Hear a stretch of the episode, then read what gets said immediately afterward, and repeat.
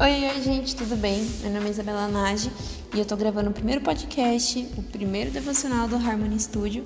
E para começar, eu quero deixar um versículo com vocês, que está em 2 Timóteo 1,7, onde está escrito assim: Pois Deus não nos deu um espírito de timidez, mas de fortaleza, de amor e de sabedoria. Então, que possamos estar com os nossos corações, assim como uma terra fértil, para que as sementes de fortaleza, amor e sabedoria caem em nossos corações e elas possam gerar uma árvore frutífera muito bonita e que não possamos ter timidez para viver e falar da palavra de Cristo. Amém? Fique com Deus.